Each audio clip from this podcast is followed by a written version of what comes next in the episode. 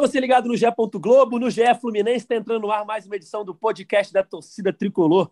Eu sou Edgar Marcel de Sá e hoje é uma edição de derrota. O Fluminense perdeu o clássico para o Flamengo 2 a 1 no Maracanã, apesar de uma boa atuação, foi um jogaço. O Fluminense teve grandes chances, parou no goleiro Hugo, mas não conseguiu os três pontos que seriam importantes no Campeonato Brasileiro para se aproximar da parte de cima da tabela. Primeira derrota do Fluminense para o Flamengo nos últimos seis jogos, né? não perdia cinco e agora foi derrotado pelo grande rival. Vamos falar sobre esse jogo, analisar a atuação do Fluminense, o resultado barra desempenho do time em campo e falar um pouquinho mais sobre a sequência da semana. Final de semana que vem tem Fluminense e Juventude pelo Campeonato Brasileiro. Vamos embora.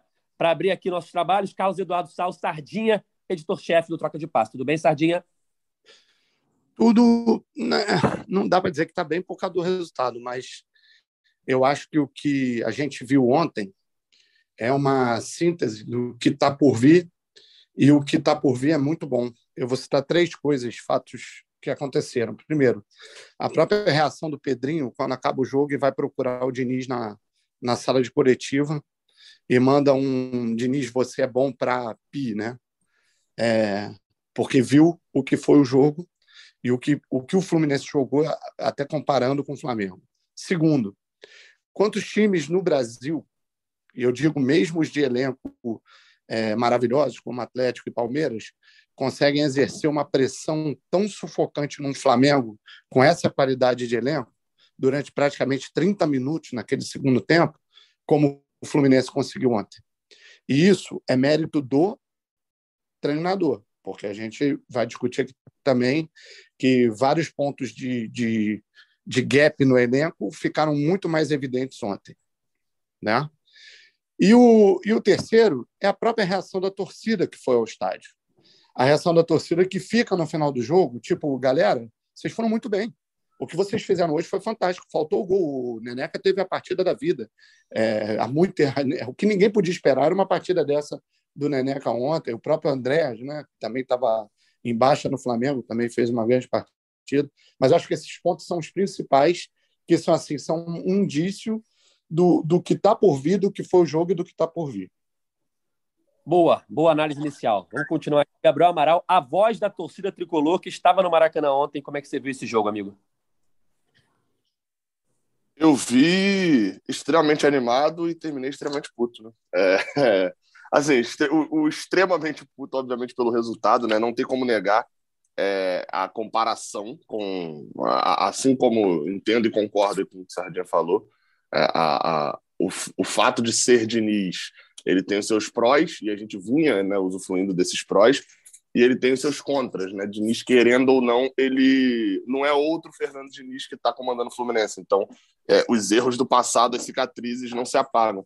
E o torcedor do Fluminense, sei lá, é, eu vou falar aqui agora com um torcedor que é um pouco mais pessimista, ele olha e está falando assim: meu Deus, eu já vi esse filme e estão aplaudindo, e estão lembrando, e meu Deus, olha só, é o final. Enfim, não, não, é, não é bem igual a 2019. Nem, nem o Fernando Diniz é mais o mesmo, né? Não agora como pessoa, mas como treinador mesmo, não tem as mesmas, as mesmas lógicas, e nem mesmo o, o elenco é mais o mesmo, né? O Fluminense fez para mim, no primeiro tempo, eu vi muitos jogos desse Campeonato Brasileiro, tenho visto muitos jogos, né? É, para mim, o melhor tempo de Brasileirão, é, no sentido de intensidade, de qualidade, é, de, de, de, de, futebol, assim, de qualidade mesmo, foram esses 45 minutos iniciais de Flamengo e Fluminense. Dois times que podem atingir um nível muito alto no Brasileirão. E no momento, como o Brasileirão está embolado, uma vitória para botar o Fluminense no G4, aí uma derrota, o Flamengo poderia ir para o Z4, aí o Flamengo já está em oitavo e o Fluminense está em décimo primeiro. Enfim, o Brasileirão está muito embolado. Não podia ter perdido ponto como esse, mas me deixaria mais desesperado se perdesse sem jogar nada de futebol. Boa, para finalizar aqui a nossa escalação do dia, Thiago Lima, que acompanha o dia a dia do Fluminense no GE. Globo, tudo bem?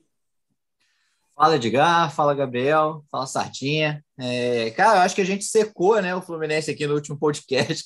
A gente foi falar né, que o Fluminense chega pela primeira vez no melhor momento, com o Flamengo e tal. E tem essa cena, né, de quem joga melhor no sua Plus não vence. Eu acho que a gente acabou secando aí o Fluminense, mas eu acho que a gente tem que relativizar igual o 10 a 1, né? é, acho que a gente não, não, não tinha tantos motivos assim para comemorar, tinha a eliminação, todo o pacote, acho que é a mesma coisa agora, tem que relativizar. Acho que a gente pode contestar uma coisa ou outra do Diniz, mas achei que o time jogou muito, muito bem. É, eu contei, assim, para mim foram sete chances muito claras assim de gol. Fora teve, teve o gol do Cano, a chance do, do Cano cara a cara com o Hugo, aquele lance de voleio do Luiz Henrique, a bola ainda sobra com o Iago, que ele não consegue chutar no gol, ele é travado. Matheus Martins cara a cara, cabeçada do Luiz Henrique. John Kennedy travado no Hugo ali na pequena área e aquela cabeçada do John Kennedy no fim. Então, assim, eu, eu vou até além do Gabriel. Eu não achei que foi um primeiro tempo melhor do Fluminense é, no brasileiro. Eu acho que foi o melhor jogo. Para mim, é a melhor atuação do Diniz, então, com, nesse, nesse início de trabalho do Fluminense. Concordo. Não, não, não. Eu, não, não, não. Eu não falei nem do, do, primeiro tempo do Fluminense como atuação como time, não. Falei de, de, de qualidade do, do jogo, da partida. Flamengo ah, e Fluminense sim, sim. foi o melhor primeiro tempo de bola. Assim, o, o, o palmeirense que sentou para ver o Fla-Flu é, é, achou o melhor jogo do, do Brasileirão. O, o, torcedor do Havaí, entendeu? É, é no sentido Sim. de qualidade do jogo em si. Acho que as duas equipes. Acho, óbvio que o segundo tempo do Fluminense eu achei até melhor, assim, é, como equipe, mas como jogo, como espetáculo, achei a palavra. Como espetáculo de futebol, o primeiro tempo, para mim, foi num nível muito alto. Vamos lá, então. Fluminense 1, Flamengo 2, derrota tricolor no Campeonato Brasileiro. Um jogo muito bom no Maracanã, um clássico muito disputado, muitas chances criadas. O Fluminense abre o placar logo no comecinho, numa jogadinha que já tinha acontecido em outros momentos na temporada. Escanteio no primeiro pau, bola desviada, sobra para o cano. Eu até queria abrir um parênteses aqui. Na, na jogadinha ensaiada começa antes da cobrança. Não sei se vocês repararam. O Ares vai andando devagarzinho para cobrar a bola, para cobrar o escanteio. Ele levanta a mão, assim, faz um sinal para a galera, assim, desde o começo que ele começa a andar em direção ao escanteio, vai andando devagarzinho. Quando ele está chegando perto, ele acelera, sai correndo, bota a bola e bate rapidão e aí talvez pegue desprevenida ali a defesa e acaba conseguindo o desvio ali do Manuel na primeira trave e o Cano fazendo o gol na segunda trave. Fluminense 1 a 0 O Fluminense cai um pouquinho de produção no final do primeiro tempo e é quando o Flamengo empata num chute do Andrés, que tem que contar com a sorte também, né? A bola passa por baixo de todo mundo e vai no cantinho. O Fábio não conseguiu pegar. E no segundo tempo, o Flamengo chega ao 2 a 1 no início. Mais uma jogada pelo lado esquerdo do, do, da defesa do Fluminense, que foi o pior setor tricolor ontem um cruzamento, uma jogada pela esquerda, perdão, uma rola para trás do, do Andréas, para o Gabigol. Ele chuta, a bola desvia no Fábio, entra e o Samuel Xavier quase tira antes da bola passar da linha 2 a 1 Flamengo. E depois foi aquele amasso que a gente já falou aqui. O Flamengo se fechou, como a gente não via há muito tempo no Fla-Flu. O Fluminense foi para cima, teve o mérito de, mesmo com as, com as, com as substituições perdão, do Diniz no final do jogo, de tirar zagueiros, tirar laterais, jogar com Felipe Melo e Ganso praticamente como últimos homens, Manuel na direita, o Fluminense teve o mérito de não se desorganizar no jogo e massacrou até o fim, tentou, tentou, tentou, mas parou no Hugo. Queria que o Sardinha começasse a análise. Ontem, logo depois do jogo, o Sardinha já me mandou aqui uns tópicos. Temos que falar sobre isso amanhã no podcast. Sardinha, então, bola contigo. Como é que você viu essa, essa atuação do Fluminense, apesar da derrota? É, primeiro, eu acho é, muito perigoso assim, a gente entrar nessa seara que o Gabriel tocou de, ah, de começar a querer fazer uma comparação direta com 2019, porque a galera que observa o jogo até taticamente, observa é, o que foi feito ontem, existe um, um, um assombro de diferença do, da postura do Fluminense, tanto ofensiva quanto defensiva, com relação ao que o, ao que o Diniz fazia em 2019, por exemplo, só para comparar no Fluminense, tá? não vou entrar nos outros trabalhos. É, ontem, por exemplo, a gente viu momentos, eu até coloquei um desses momentos no troca de passes, é, o momento de recomposição defensiva. É, o Fluminense, quando tomava gol do naquela época do Diniz 2019, geralmente o outro time pegava o Fluminense é, desprevenido, sem a recomposição é, defensiva feita, sem os jogadores em posição e etc. E uma coisa interessante para se observar os dois gols do Flamengo ontem, é, o Fluminense estava apostado, ele estava em recomposição de, defensiva, é, trabalhando a, a, de maneira correta, menos falhas individuais, né? que aí aconteceram mesmo. Quando a gente cita a questão do lado esquerdo da defesa, que você foi perfeito aí chamar atenção, Edgar, é, quando você chega a um ponto, o, o Diniz é um cara que ele só escala quem está tecnicamente melhor e para aquela posição. Não adianta. Ele não é refém de medalhão. A gente está cansado de saber disso, a gente sabe de como é que ele trabalha, e é a verdade. Quando ele decide escalar o Iago na esquerda, ele decide porque realmente o Fluminense não tem um lateral esquerdo que possa fazer o serviço da maneira correta. Ah, o Cris Silva é bom como ala lá na frente, o, o Marlon é, às vezes dá é, velocidade na frente, o Pineda é um cara um pouquinho mais seguro, mas não, não podia nem jogar e tal. É, o lado direito do Flamengo é o lado talvez mais forte dos 20 times da Série A. É onde eles trocam bola, é onde eles movimentam, é onde eles fazem é, valer a superioridade até de elenco que eles têm, né? Porque você chega ali, você tem Everton Ribeiro, você tem o Gabigol cai ali, você tem o Arrascaeta, às vezes vem ajudar nessa triangulação. Então, é muito forte. E aí, ontem, os gols saem ali, ele tenta o Iago como uma forma de o cara que mais tem pulmão nesse time tentar segurar esse time do Flamengo. Não consegue. Realmente, o lado esquerdo continuou sendo o problema. Teve pulmão, Ô, Sardinha, teve pulmão, mas faltou cérebro, né? Assim, sim, sim. Teve sim. o físico é. e faltou o técnico. Sim, né? e, e, e, assim, tem que entender. E o próprio cacuete da posição também. Exatamente. Ele estava ele, ele até, até o fim de semana passado, ele estava na direita, né? Como lateral direito, que também não é a posição dele. Aí, pô, de repente, troca para a esquerda. Assim, o Diniz tentou arriscar uma coisa que era. Ele, ele olha para o elenco e provavelmente ele não vê. O, o, onde é que eu vou? Entendeu? É, Cris Silva é, defensivamente, que Silva fica completamente perdido no meio dos caras tocando bola ali. O Marlon, idem. O Marlon defensivamente é muito fraco. Não ia adiantar. Então foi uma aposta, tipo, ó, é, vou tentar isso aqui para tentar segurar os caras.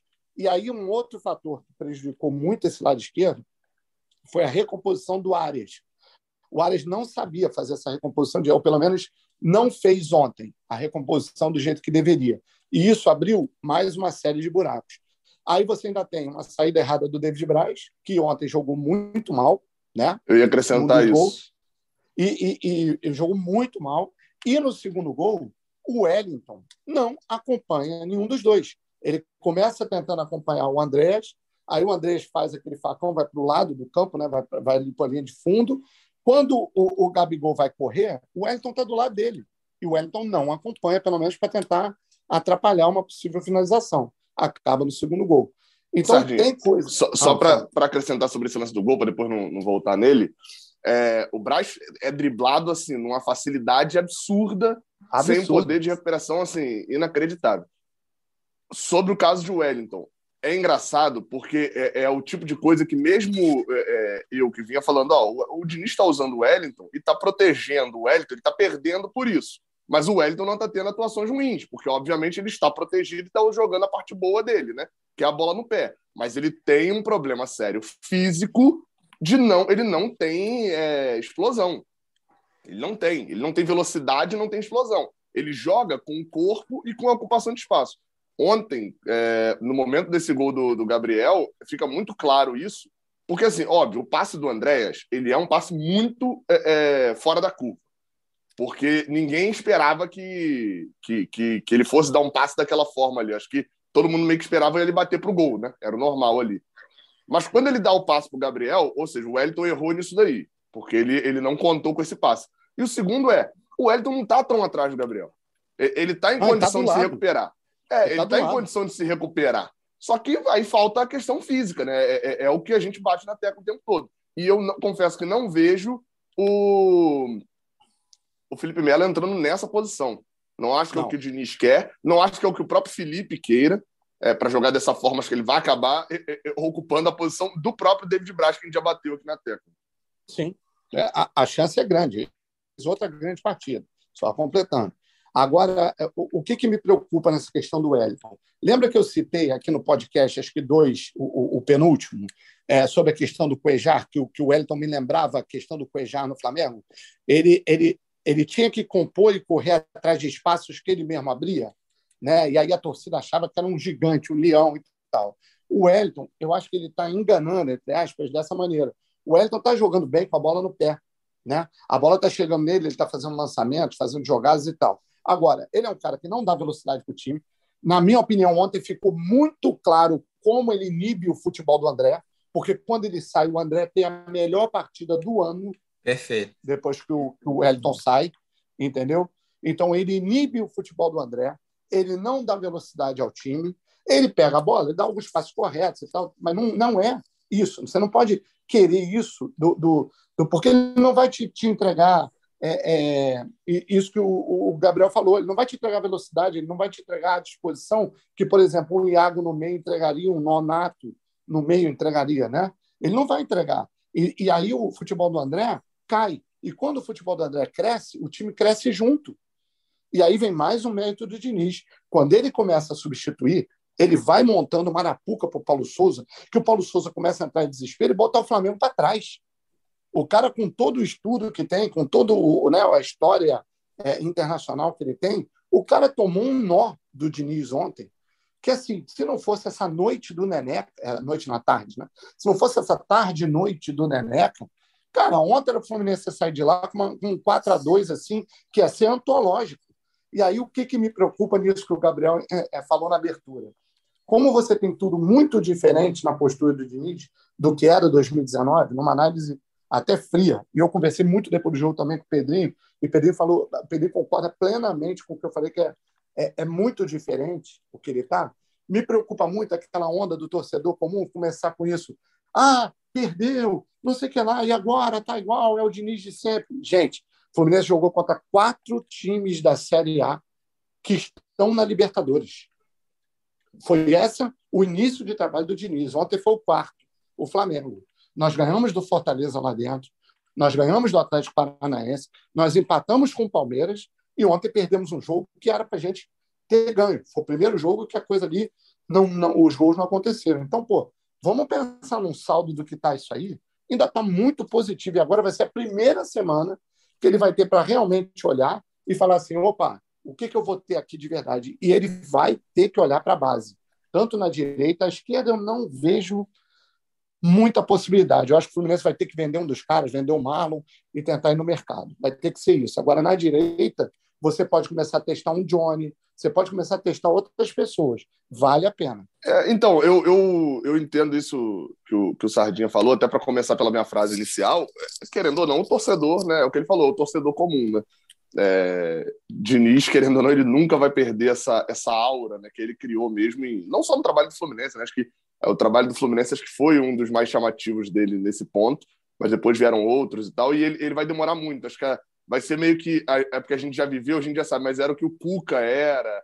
O, treinador pega um estigma que depois de um tempo passa até nem fazer sentido mais para o que é o futebol dele. Mas eu, mas eu concordo, assim, não dá para eu tirar. É, é, as conclusões por, por um jogo só, né? Se é o Diniz 2019, olha a volta, 70 finalizações e nenhum gol. É óbvio, a piada para o torcedor, a, a, raiva mesmo do torcedor vai ficar, né? Até comentei aqui antes, o, o, um amigo meu mandou mensagem no WhatsApp, aí falou, é, é, agora vimos, ó, agora que o Diniz teve time para treinar, a gente viu a real cara do Diniz, jogou muito e perdeu. Aí eu falei, cara, ele nem teve tempo para treinar, treinou três dias agora que ele vai ter tempo. Enfim, mas é, é a brincadeira do torcedor também. Mas aí eu concordo. Quando essa brincadeira passa a ser análise, aí ela é, ela é preocupante.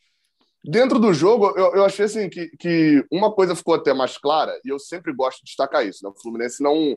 não é, diferente do que o Flamengo quer fazer na liga, o Fluminense não joga contra ele mesmo. Né? Ele não é a estrela jogando contra ele mesmo. Então, os movimentos do adversário, querendo ou não, também influenciam na postura e na atuação de alguns jogadores do Fluminense.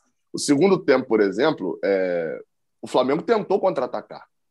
Não é que o Flamengo abdicou do jogo, como às vezes até o Fluminense fez em Fla-Flus também. O Flamengo tentou e o Flamengo não conseguiu. E esse eu achei um mérito. Quando eu vejo a coletiva do Fernando Diniz e ele está falando que ele está com mais raiva dos gols que ele tomou do que dos gols que ele não fez, porque os gols que ele não fez não foram erros de finalização, é, eu acho que o único gol perdido, assim, que o, o, o, o, atacante, né, de todas as bolas ali que a gente considerar, o único gol perdido é o do Matheus Martins, que de fato ele né, confia demais ali no, na, na, no que ele fez três vezes contra o Oriente Petroleiro e, e acha que vai fazer isso também no, no, no jogo contra o Flamengo. Que é só olhar para o goleiro, tira, olhar, não, é nem olhar para o goleiro, tirar do goleiro e Ele acabou. telegrafou o chute.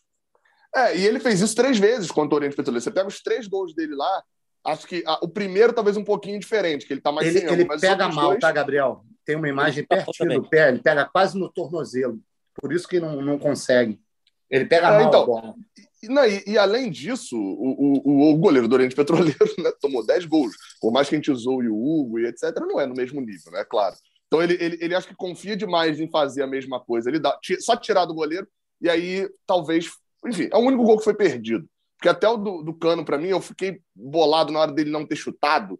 Mas depois, revendo o replay, eu fui ver e falei, pô, o Cano driblou o Neneca. Ele, ele fez, ele driblou, ele fingiu que ia chutar, o Neneca caiu, só que o cara tem 5 metros de altura e 3 metros de braço.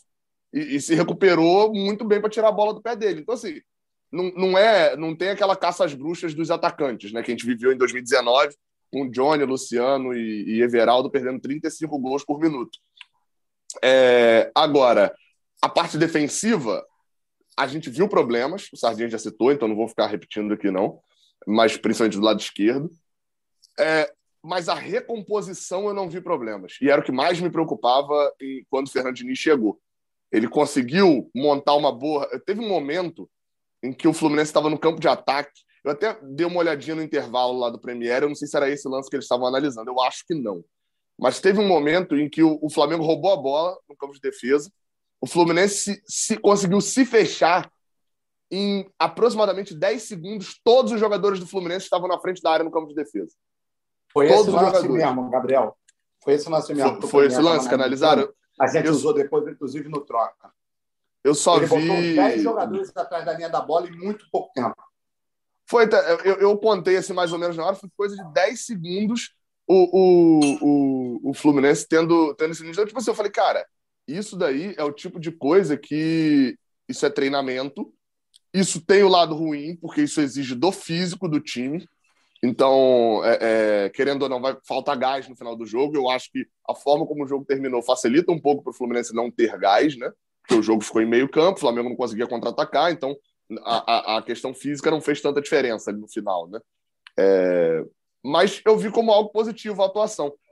Agora, como voz da torcida, que não cobro do torcedor que veja isso como algo positivo.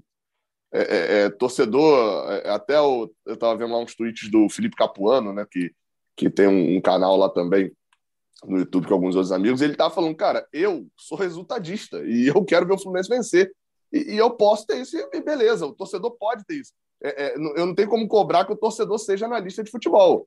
É, é óbvio que é, é, vai ter um momento ou outro que o cara vai ter que ter uma cabeça fria e etc. Mas é claro que todo tricolor preferia que vencesse esse jogo tendo uma atuação ruim na, na bacia das almas, sei lá como foram, como foi algumas outras atuações que a gente venceu, do que perder. Mas é óbvio que quando você vai analisar a derrota, você vê alguns pontos positivos que não apavoram o torcedor para o resto do campeonato. Talvez eu seja positivo demais, Gabriel, mas sabe por que, que eu, eu, eu não consigo pensar assim? Porque ontem, pela primeira vez na temporada, eu enxerguei um time que pode realmente brigar lá em cima por um título. Eu não estava vendo nem no não, início então, então é, o, é, o, é o, copo, é o copo meio cheio. Agora, é. no final do jogo, no final do jogo estava 2 a 1 um Flamengo. E, e, e até brinquei sim, com o Edgar. Tá... Eu, eu até brinquei com o Edgar aqui no início. Na hora que eu entrei, eu falei, cara, o Fluminense jogou bem, o Fluminense tá, fez uma ótima atuação, que partida, que espetáculo. Só que eu entrei em contato aqui com reclamação.cbf.com e eles não estão, nesse momento, concedendo três pontos para esse tipo de, de coisa, não. então, é, não, então parece é o pior momento para ter perdido, né? É, assim, em termos de é, cabeça. Perde o Porque clássico. a pessoa vai ignorar que ele está sete jogos, agora oitavo ontem, né? Que ele estava antes a sete jogos, tendo ganho cinco empatado dois, sendo que jogou cinco fora de casa. Né? Era um, é, não, se você não. pegar um. Na verdade, seis. Na verdade, foram seis fora de casa, porque o outro foi em volta redonda. É, o outro foi. É verdade, tem razão. É e, e, outra, e outra. Na verdade, seis. Não, na verdade, foram cinco fora de casa e dois. É, é, é e, e, não estão em casa assim. Porque o outro é um clássico com o Flamengo que a gente era mandante, mas é campo neutro. Não, não, não, não. Ontem, esse foi o oitavo. Ontem foi o oito. Ah, foi Então, é porque eu tô falando dos oito. Tô falando dos oito de, de maio. Porque, e, é, na verdade. Foram, é.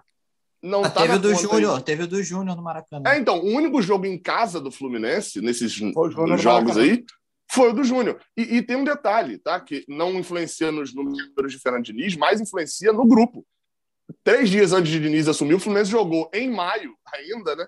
Jogou é, no, ah, não, era em abril, né? O jogo contra o Coritiba. Não, é, foi primeiro de, maio. Foi, primeiro de maio, né? Foi primeiro de maio. Foi, foi 8 de maio contra o Palmeiras. Primeiro de maio, então, jogou fora de casa contra o Curitiba. Foram nove jogos do Fluminense em abril. Ele jogou uma vez como real mandante, né? Porque é o outro foi, ele foi mandante, mas teve que viajar, e o outro era mandante, mas com a torcida adversária em massa no estádio também.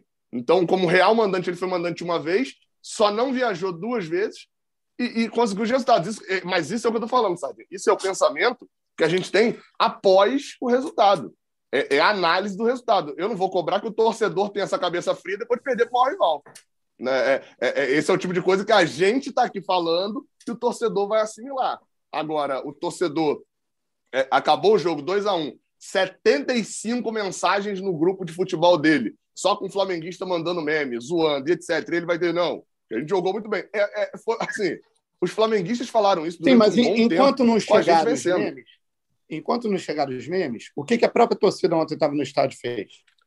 Ah, então, é, então Aí, é, é aí que eu quero que chegar. torcida no estádio. Eu acho que o próprio torcedor, na maioria, entendeu, Gabriel. Eu, eu, eu, eu tenho essa Não, opinião, então, então mas, é, mas eu não estou falando com esse cara que entendeu, não. Estou falando com um cara que não entendeu. Sim. O cara que entendeu e o cara que estava no estádio é a diferença de, de você estar tá no estádio. O cara que estava no estádio é óbvio, ele viu uma atuação espetacular do Fluminense. Agora, se você perguntar a ele no frio, fala assim, pô, aliás, no quente, você queria ter atuação ou ponto? Ponto. Eu sempre vou preferir o ponto. Mas é óbvio Sim. que no momento que não vem o ponto, eu vou analisar a atuação e vou ver pontos positivos da atuação. Noel, e ontem, como a gente falava, o Fla-Flu repetiu um roteiro recente né, do clássico. Normalmente não tem ganhado quem tem jogado melhor. E foi assim com vitórias recentes do Fluminense. O Fluminense, mesmo sem jogar melhor que o Flamengo, vinha conseguindo bons resultados.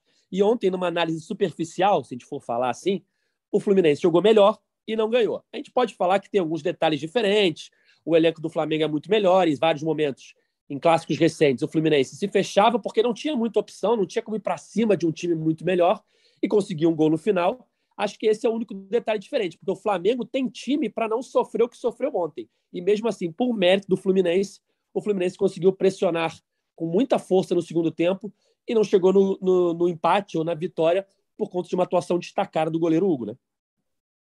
É, até brinquei com isso no início, a gente falando que a gente secou o Fluminense no podcast passado, né? Que a gente falou que o Fluminense chegava em melhor momento que o Flamengo. E de fato, no campo mostrou isso. O Fluminense mostrou em campo que estava muito melhor que o Flamengo.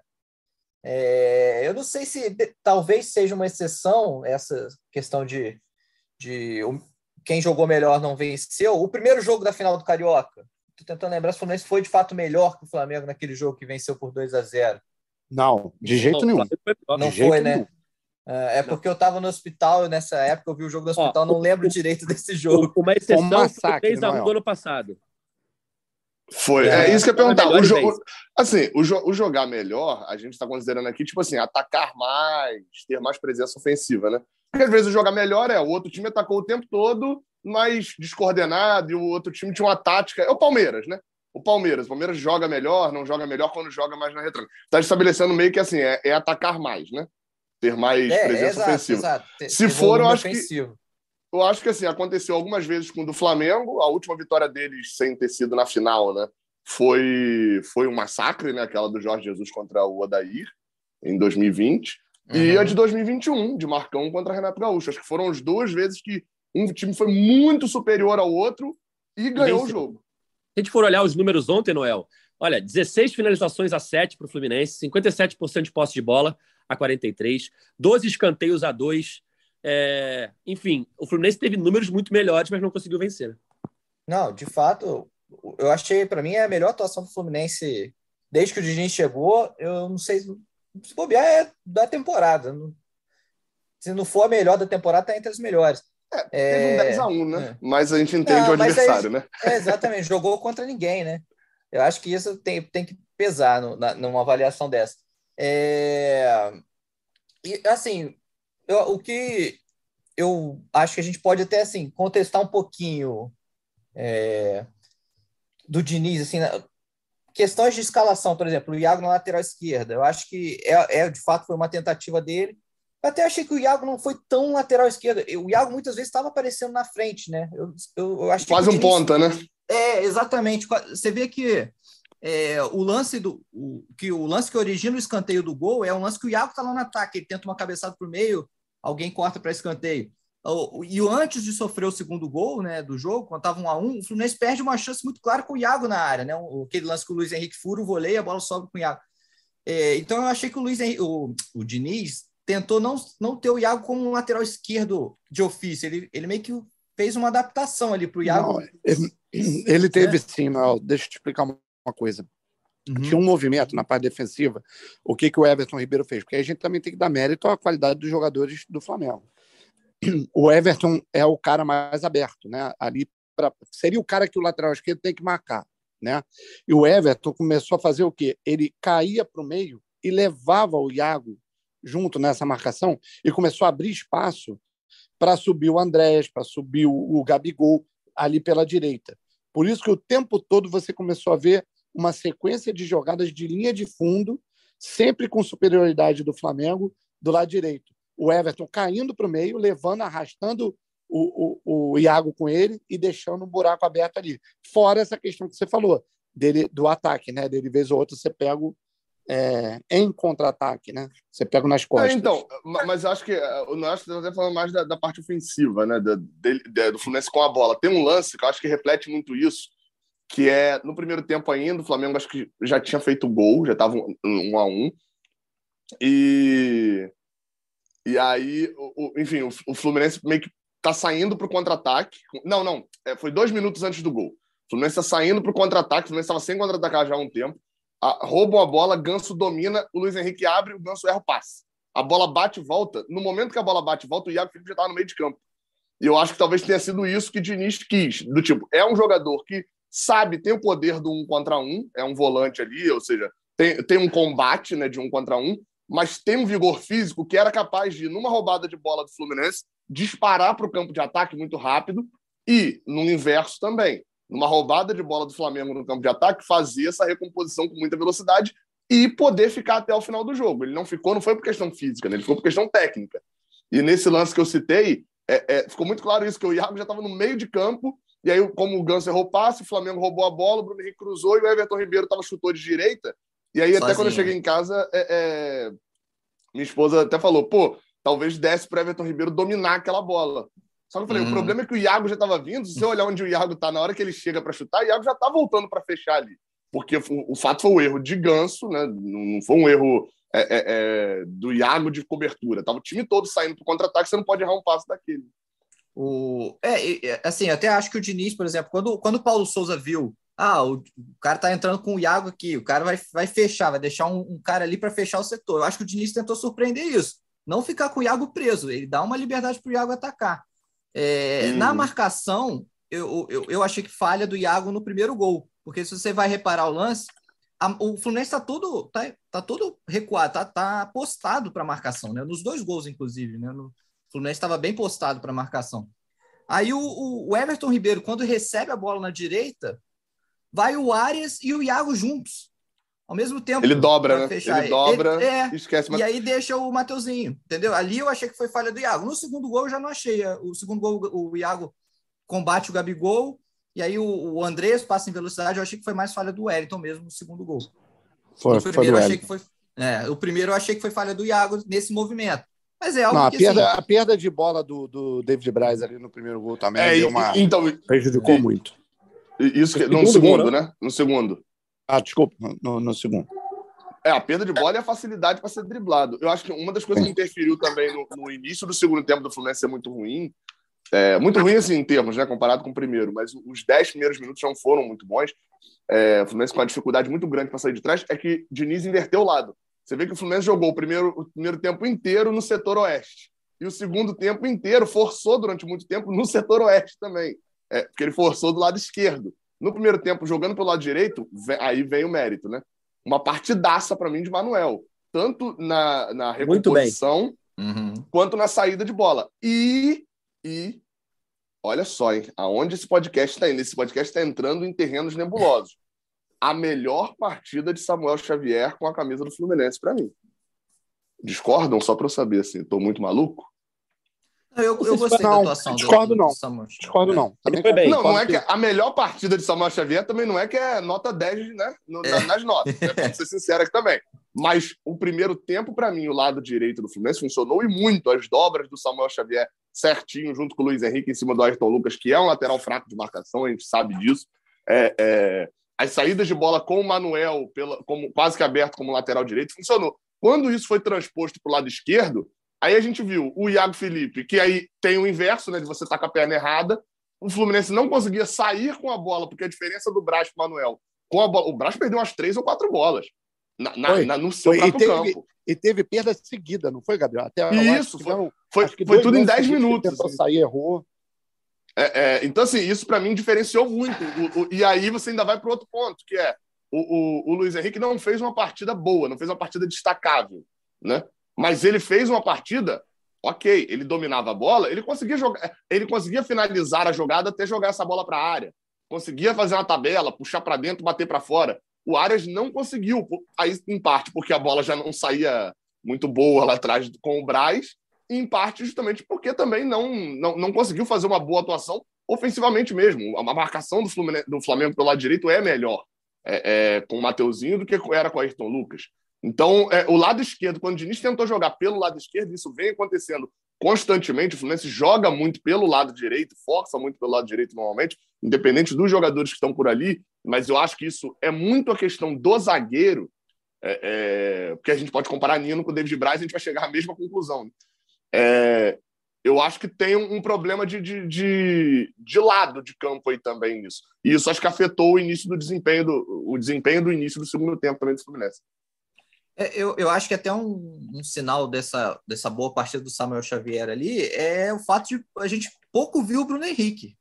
Né? O Bruno Sim. Henrique ataca muito naquele setor. Teve só aquele lance que foi a saída errada do Ganso, que aí é, o Fábio teve, é, tentou sair para dividir com o Bruno Henrique, né? É, enfim, não, não, não acho que esse do, do, do Fábio dividiu com o Bruno Henrique é, foi falta, outro, né? é, é uma falta rápida do Arão. Essa da, do, é, do Ganso verdade, é o chute de Everton Ribeiro. Verdade. Mas sim, Bruno Henrique apareceu muito pouco, né? Então acho que isso é um, é um, é um sinal também de uma partida bem ok do Samuel Xavier ali defensivamente. A verdade, Noel, é que dos cinco laterais que nós temos, né, digamos, o Calegado nem é lateral, então são quatro. Né?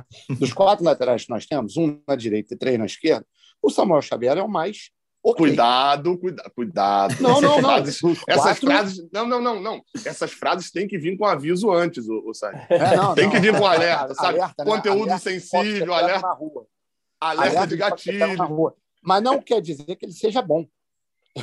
Eu só estou dizendo que é o seguinte: comparativamente, entre Samuel Xavier e Calegari, Samuel Xavier está um pouco na frente. É isso que eu quero tá, dizer. Ainda está. Até pela experiência com... também. Também, também. E, e, e, conhecimento da, da posição. É isso também, entendeu? Então, então, some isso tudo. No conjunto, se você comparar os cinco ou os quatro, tanto faz, você tem o Samuel Xavier como mais ok. Vejam bem, o meu ok está bem lá embaixo hum. no nível, tá bom? Bem lá embaixo, mas é o mais ok. Os três da esquerda não tem condição. Numa partida contra um time forte como o Flamengo, como a gente vai pegar o Galo, como a gente vai pegar de novo o Palmeiras, numa, numa disputa de, de Copa do Brasil e mais para frente, um jogo mais pegado, cara, a gente corre muito risco nesse lado esquerdo. E mais ainda porque você viu que ontem foi feita uma tentativa que não funcionou. Então o Fluminense vai ter que ir ao mercado para esse lado esquerdo. Sardinha, sem ir ao uma... mercado, ah. você que é o nosso homem do, da tática, como resolver esse problema? Você apostaria no Iago e botar alguém mais para fortalecer ali a marcação do lado esquerdo, que não deu certo ontem com áreas? É, botar o menos pior dos três laterais e reforçar uma marcação ali daquele lado também com algum outro, sei lá, o Felipe Melo de volante caindo mais para a esquerda. O que, que dá para fazer sem ir ao mercado, porque a gente sabe que a situação financeira não é das melhores? É, sem ir ao mercado, ou, ou, você fazer um teste com a turma da base, né, tentar fazer tentativa, tentativa mesmo, ou então trabalhar o Iago ali. É, se, o Diniz é, viu no Iago uma possibilidade, ontem, é totalmente natural o cara jogar mal repito, ele saiu de uma. Ele já não era direito, já não era lateral direito. Vem jogando improvisado naquela posição. De repente, o Diniz virou para ele e falou assim: cara, vem para cá. Entendeu? Ou, ou ele melhora, ou o Diniz melhora, trabalho de posicionamento. Aí, no que eu vou dizer que dos três esquerdos, para mim, é um tiquinho menos pior, que é o Cris Silva. Chegar para o Silva e ensinar o Cris Silva a se posicionar de forma defensiva. Tipo, ah, meu filho, fica aqui, trabalha aqui, vem para cá. Se conseguir isso, consegue pelo menos amenizar, resolver, transformar numa, num, num lado esquerdo poderosíssimo? Não vai transformar. Ou então aposta mesmo no Iago e começa a trabalhar. Tem uma semana agora, pega o Iago, Iago, vamos aqui, vamos jogar lateral. Vem cá, vou te mostrar, cara. O que, que você errou no Fla-Flu? Porque isso, nisso o Diniz também é muito bom. Vai chegar para o Iago e vai falar. É, tomara que não chame de perninha, mas diga assim: Iago, vem cá, é, vem aqui para esse lado e, e, vou te mostrar o que, que você fez de errado aqui. Foi isso aqui, isso aqui, isso aqui. Mostra o vídeo. Galera, outra coisa que eu vou bater nessa tecla. Um dos maiores erros de ontem em termos de recomposição foi o Arias, que entregou muito na frente, muito, mas falhou muito na recomposição no lado esquerdo. Isso também ajudou a atrapalhar a partida do Iago, entendeu? Teve um conjunto ali de, de fatores. Mas é isso, eu acho que se não for o mercado, tem que Eu tenho uma solução melhor. Eu tenho uma solução melhor. Diga, Polêmica, manda. não sei se vai funcionar, mas é melhor. E-mail, o mesmo e-mail que eu mandei lá para a CBF, reclamação.cbf.com. Manda o um e-mail e fala: CBF, que tal para o espetáculo se a gente passar a jogar com nove na linha? Acho que pode. Enfim, para o espetáculo, acho que fica interessante. O Fluminense propôs isso daí. Todo mundo, né? Tira um jogador. A gente vai tirar o lateral esquerdo sei lá, o, o Flamengo, se quiser, pode tirar um zagueiro, né? Tá com problema lá de zagueiro direto, então pode. Cada um pode tirar um jogador. Eu acho que fica legal. Não sei se a CBF também vai estar aceitando, assim como não aceitou o, a, o bonito jogo, a festa da torcida valer ponto. Não aceitou, mas talvez aceite. Acho que é uma reclamação justa. É, mas dentro disso, eu concordo com o Sardinha falou. O, o menos pior aí, eu acho que o que menos, o que mais vai dar trabalho para você consertar o que tem de ruim nele, que é o posicionamento. Mas o menos pior aí é o Criciúma, que pelo menos tem. O Criciúma tem uma chegada ofensiva melhor do que a dos outros, para mim, e ele tem um, um contra um melhor do que o dos outros. O, o, o, um contra um. Tanto que o Flamengo, no jogo que tentou jogar contra o Fluminense na final, partindo em velocidade um contra um, de, de, de mano a mano, o Criciúma ganhou várias, né? Mas o posicionamento, qualquer triangulação passa fácil por ele. Acho que assim, é um ponto que é de positivo para acreditar nisso. E aí, uma pergunta que eu vou fazer é, a vocês é o seguinte: tirando David Braz, algum outro jogador não está melhor ou igual, pelo menos, com o Fernando Diniz, que eu consigo ver uma. É, era um mérito que ele tinha, né? Ah, ele consertou o Caio Henrique, o Alan, olha como o Luciano jogou bem com ele, o Johnny Gonzalez foi muito bem, e, e os garotos que subiram porque eu consigo listar aqui uma série de jogadores que melhoraram com, com o Fernando Diniz. Aí, aí eu tô falando, melhoraram o desempenho individual deles, exceto o David Braz. É... Vou citar os que melhoraram visivelmente, né? Matheus Martins, visivelmente, é outro jogador. A gente nunca viu uma eu entrada dele melhorou. nesse Fla-Flu. Diria que surgiu, né? Que estreou, né? estreou no profissional. E aí você pode atribuir a confiança também lá no, na sim, Bolívia. Sim, né? e a aposta do Diniz. É, exato. Então, mas aí a confiança lá na Bolívia. Quem que botou ele titular na Bolívia, né? Fernando Diniz. É, você vê, eu, eu, vejo uma melhora, aí agora sem a brincadeira. O, o, Samuel Xavier, quando ele perde a posição, ele joga acho que os dois primeiros jogos de Fernando Diniz, se eu não me engano. Para mim, ele estava fazendo atuações ok, até piores do que a de ontem, mas eram atuações ok. Eu achei a do, a do Fla-Flu boa. É, é... Então, assim, eu, eu, eu, vejo uma melhora de alguns jogadores já com o Fernando Diniz que é, o, acho que, o, maior mérito do trabalho dele, de todos os trabalhos dele. É, ele consegue fazer surgir ou ressurgir alguns jogadores que estavam em baixa. Até o Arias, que estava em alta, é, que eu tinha medo, porque ele estava machucado quando o Diniz chegou, dele perder o bonde, deu uma melhorada. Até o Natan, que já voltou a ser reserva, não, não fez as duas últimas três atuações, a, a, atuações não foram boas, melhorou com o Fernando Diniz. Ele ressurgiu com o Fernando Diniz também. Então eu, eu vejo isso como algo positivo, de que talvez na lateral esquerda algum daqueles três jogadores consiga virar jogadores mesmo na mão de Fernando Diniz, ou pelo menos durante algum tempo. Pelo menos que durante cinco, seis jogos, se eles fizerem boas atuações, se mantiverem assim, é, é o que no Campeonato Brasileiro vai te dando ponto. O que te dá ponto no Campeonato Brasileiro não é a, a, a regularidade de um jogador por 38 jogos, é a regularidade do elenco, é a regularidade do time. Você ter um jogador bom durante 10 jogos, você ter três laterais esquerdos, se esses três laterais esquerdos entregarem 10 atuações boas, você tem 30 atuações boas de lateral esquerdo. Então, acho que em alguns determinados momentos, o Diniz pode achar algum jogador que vá dar cinco, seis é, atuações boas para ele. Eu fui até conferir aqui. Samuel Xavier foi bem contra o Júnior, e foi muito bem contra o Palmeiras, marcando o, o... Não vou lembrar agora quem que foi que jogou. O Wesley, acho que foi o Wesley que jogou pela ponta de lá. E, ele até foi bem, ele foi substituído logo depois do, do gol para poder mexer no, no, esquema do time. Mas eu não tinha achado as duas primeiras atuações dele ruim, não. Aí o Diniz foi e colocou contra o Vila Nova, já colocou o Iago na lateral direita e, e deu uma. Porque o Samuel Xavier sentiu, né? Saiu, é, é, saiu passando mal né, no primeiro tempo. E aí, depois disso, o Samuel não voltou mais. E acho que agora pode ter uma sequência um pouco maior. É, e nos últimos dois jogos, o Diniz conseguiu. É... O Diniz não, né? O Fluminense ganhou dois reforços, entre aspas. Na verdade, um estreou, que foi o Matheus Martins, né? Que de fato foi titular pela primeira vez, ganhou confiança com o Diniz, ganhou moral. E a gente já falava depois do jogo contra o, Oriente. Ele vai começar a ser visto com outros olhos. Tanto que no Fla-Flu ele é uma das primeiras alterações a entrar. E entrou muito bem. A gente não pode é, resumir a atuação dele ao gol perdido. Eu lembro de vários lances em que ele participou bem, que ele clareou a jogada, abriu o lance, conduziu a bola, enfim. Teve aquele chute no final também, que é ele que chuta e o, e o Hugo faz a defesa. É, o Matheus entrou muito bem e o John Kennedy voltou, né? Enfim, entrou contra o Oriente, entrou ontem mais uma vez. Eu acho que esses dois jogadores vão ser muito importantes para os próximos jogos, agora, essa sequência da temporada. E só um detalhe: a bola que o Matheus Martins perde ontem foi um passe lindo do Ganso, né? Parece que Sim. tem uma maldição no Fluminense, que o Ganso, quando o Ganso dá essa achada maravilhosa, os caras perdem o gol. É inacreditável. Aconteceu isso muito na época do Diniz, 2019, que era quando o Ganso mais jogava. E a ontem, mais uma vez. O Ganso era para ter umas 30, 40 assistências pelo Fluminense. Ele deve ter 10. Porque o que os caras perdem de gol, claro, quando o Ganso faz uma, um passe lindo, é inacreditável. Ontem, mais uma vez. É, o Ganso tem Eu gostei muito da atuação do Ganso ontem. É... Achei que foi muito bem eh, no final distribuindo o jogo. Até uma das questões que eu falei assim: ah, a gente pode contestar uma coisa ou outra do Diniz.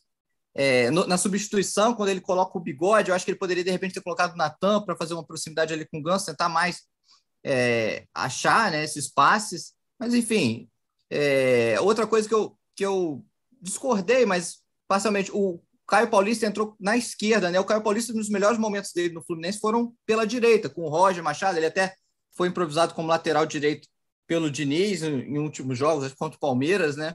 E o Cauê Paulista ele entra na esquerda, não sei se para explorar ali o, a marcação é, deficiente do Ayrton Lucas, mas ele mesmo sendo canhoto, ele erra cruzamento. Teve um cruzamento bizarro que ele tentou fazer ali, né, com a canhota. É, então, o, o, o, Noel, coloca até em dúvida. E, e, eu acho totalmente justo quando você olha o cruzamento dele para o Cano no gol contra o Palmeiras e olha aquele cruzamento de canhota ontem para o Cano foi de, de direita, né? a possibilidade de Caio Paulista ter enganado todo o Brasil, né? Em algum momento pediram para ele fazer o cadastro do crediário, ele botou lá ter, é, ponta esquerda. Ah, qual perna você chuta? Canhoto. Ele, putz, eu sou destro. Agora eu vou ter que aprender Bom, se a gente descobrir Se a gente descobrir que ele é destro, isso pode dar falsidade ideológica, crime. Tá? pode perder ponto, pode perder pontos. A, a, o pessoal está preocupado. É verdade. Mas olha, você estava falando de de o, o Diniz achar um lateral esquerdo, já que o cara paulista é canhoto, vai que vira aí um lateral esquerdo aí para na emergência. É, mas aí... não duvide, não duvide de nada do Diniz. Não duvido de nada. pro bom, não, pro não, bom e pro mal, né? Pro, pro, pro bem e pro, mal. mal. Não, não, não coloco nada em dúvida quando a questão é a imaginação do professor. Não coloco em dúvida, mas é, uma coisa que eu queria observar disso que o Noel falou, só rapidamente, o, o Noel elogia a atuação do Ganso, especialmente no segundo tempo, né? que eu achei que no primeiro o Ganso não foi tão bem assim. E aí, mais uma vez, cara, eu, eu vou repetir uma coisa que eu venho falando. É, o Wellington jogando onde está jogando, do jeito que está jogando, além de inibir o André, que eu acho que ficou muito claro ontem, ele não é o parceiro ideal para fazer essa troca, essa transição, essa bola chegar ali no, no ganso, tanto em parte física quanto em parte técnica. Tá? É, chegar ali no ganso, no, no Arias, né? ontem eram os dois, para ser o melhor parceiro para essa condução, para essa transição. Então, quando o Wellington sai, óbvio que também tem uma mudança inteira do time aí na postura, na questão de ataque, etc. E aí é mais necessária mesmo a, a, a presença do Ganso ali para armar, né, para poder botar os caras na cara do gol, mas cresce muito a relação André e bola para o Ganso e bola para o Ares, entendeu? Então, pô, mais uma vez eu peço, senhor Fernando Diniz, vamos ter uma atenção com essa presença do Wellington no time Não estou dizendo que o cara tem jogado uma desgraça, nada disso. Tem números aí que comprovam que ele, ele tem feito partidas ok. Na minha opinião, nenhuma foi ótima, mas foram ok. Só que eu continuo achando que ele tem o complexo Cuejá. Ele, ele, na verdade, abre espaços por cada parte física para depois ter que salvar e pega a bola no pé, dá meia dúzia de passes e tal, e o pessoal acha que ele está jogando muito. Não está.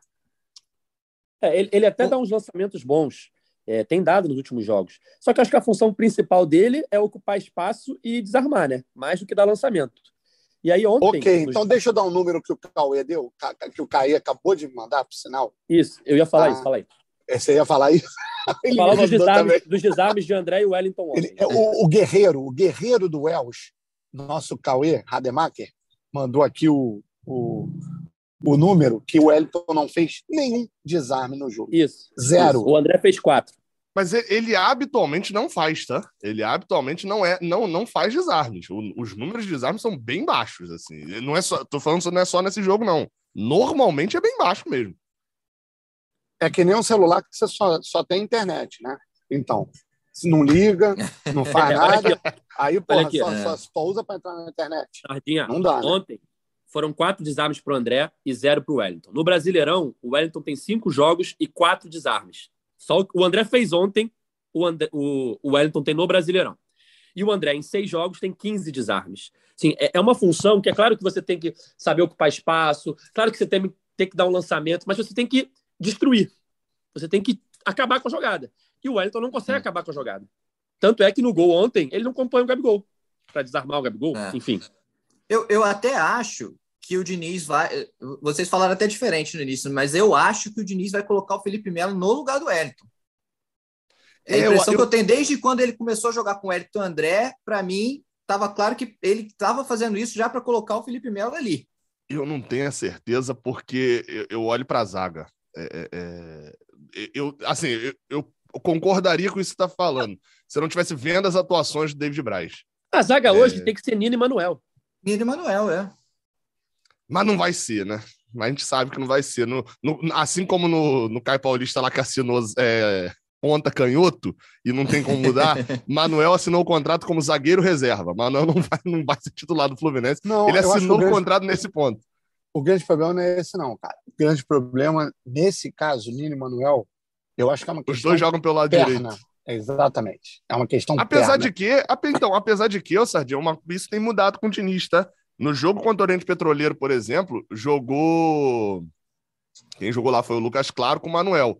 O Lucas Claro, que jogava pela esquerda, estava jogando do lado não, não, direito. Não, não, não, não, não. É porque ali foi, foi diferente, Gabriel. Ele, então, ele é, botou, é, ele mas, botou mas... o Lucas Claro como um lateral direito. Sim, sim, e ele sim. Então. centraliza o Manuel. O mas Manuel não foi, mas não foi a, a primeira vez que o Lucas Claro, por exemplo, que joga do lado esquerdo, veio jogar do lado direito. Quando ele entrou no lugar do. Por exemplo, Manuel e Nino jogaram juntos. Foi pouco tempo, mas foi um jogo no Maracanã internacional. Eu acho que internacional. A zaga titular foi essa. Mano, foi, foi. Manuel saiu no início do jogo. Saiu com 15 minutos. Os dois jogaram juntos. Che eh, Diniz chegou a escalar os, é, Abel chegou a escalar os dois juntos, é, é, Manuel e Nino. Só que tinha três zagueiros, né? O David Braz estava junto também. Então, assim, por sim, algumas sim, vezes a gente é viu o Manuel centralizado. não, não, não, então. Eu digo é. assim, por, por algumas vezes a gente viu o Manuel centralizado e o Nino aberto na direita. Então, eu não. E, e a gente tem visto com o Fernando Diniz é, posições que eram muito travadas ali, do tipo, Lucas Claro sempre jogará pela esquerda. Manuel sempre jogará pela direita. Não, é, não tem, não tem. Mas, mas é que que o limite não está refém disso. é essa centralização que você fala. É a, a impressão que me passa do Manuel. O limite é. dele é o centralizado. Mas sardinha. Ele é um cara de centro-direito. Caraca, não. vai dar confusão. Definiu a posição política do, do, do Manuel. Aqui, agora, você tem que, definir, tem que lembrar de uma frase que um sábio uma vez me disse, um sábio chamado Carlos é, Eduardo Sá, Falou, não duvide do Fernando Diniz. Não duvide do Fernando Diniz. Para o Manuel virar lateral direito definitivo, meu amigo, também não custa muito, não. Não custa mesmo. Vamos lá, galera. É, tá bom o papo, mas vamos chegando ao fim de mais uma edição do podcast GE Fluminense. Queria agradecer aí o Sardinha, obrigado mais uma vez. Obrigado a vocês. E o recado que eu queria passar para a torcida do Fluminense é o seguinte, pessoal, vamos manter a postura do que a gente fez ontem acreditem, porque o que eu vi ontem, e não fui só eu, muitas pessoas que conhecem futebol, que entendem, começa a credenciar o Fluminense a coisas muito maiores do que a gente mesmo esperava, com todos os problemas que o elenco possa ter. Vamos acreditar um pouquinho mais. Valeu, Gabriel. Valeu, valeu. É... Enfim, hoje um podcast anormal. No... Em breve, lá para para final de setembro, meio de setembro, a gente volta a ter podcasts normais por aqui. Fazia Valeu. tempo que isso não acontecia.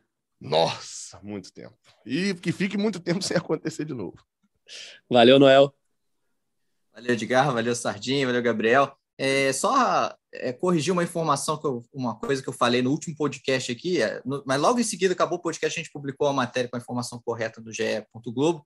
É, no, no, último podcast eu citei que o salário estava atrasado né, do Fluminense, mas não, o salário está em dia, o que está atrasado é o direito de imagem. Tá? Então, tem, as folhas, por enquanto, estão em dia, daqui a, ao sétimo dia útil de maio vai vencer o salário de abril, então, de junho vai vencer o salário de maio, é, mas só o que está atrasado, então, hoje é uma, uma folha de direito de imagem e a ter, terceira parcela do 13 terceiro salário do ano passado. E vamos, a gente se volta. Edgar, eu sou frio quando o Noel falou que é corrigir informação, achei que era de novo a perna do Caio Paulista. Esclareci a dúvida aqui, tirei, liguei para o Fluminense para poder apurar se ele é canhoto ou destro, né? Porque... e não conseguimos essa informação. Achei que ele ia completar com isso. Mas é isso, a gente volta semana que vem. E em Caxias do Sul, vou estar tá lá, vou estar tá lá nesse jogo aí, 11 horas da manhã. Show! É isso então, galera. Só lembrando que estamos chegando ao fim de mais um mês no Cartola, nossa liga GE Fluminense. Ainda não dá para dizer aqui quem vai ser o campeão, porque tem jogo hoje ainda para fechar a rodada. Mas na próxima gravação, provavelmente, se não na próxima, na outra, teremos aqui a companhia de mais um vencedor do mês da nossa liga GE Fluminense. Nosso podcast, ele acontece, ele está no ar sempre depois dos jogos do Fluminense, para falar do jogo, falar da rodada, falar dos próximos desafios. E de vez em quando, com algum convidado especial, a gente aparece por aqui também. Então a gente tem um encontro marcado na próxima segunda-feira para falar de Fluminense e Juventude, próximo desafio do tricolor no Campeonato Brasileiro. Valeu? Então é isso. Esse podcast tem a edição de Rafael Bizarello, a coordenação de Rafael Barros e a gerência de André Amaral. Valeu, galera. Até a próxima. Tchau. O Washington pra bola, o Washington de pé direito.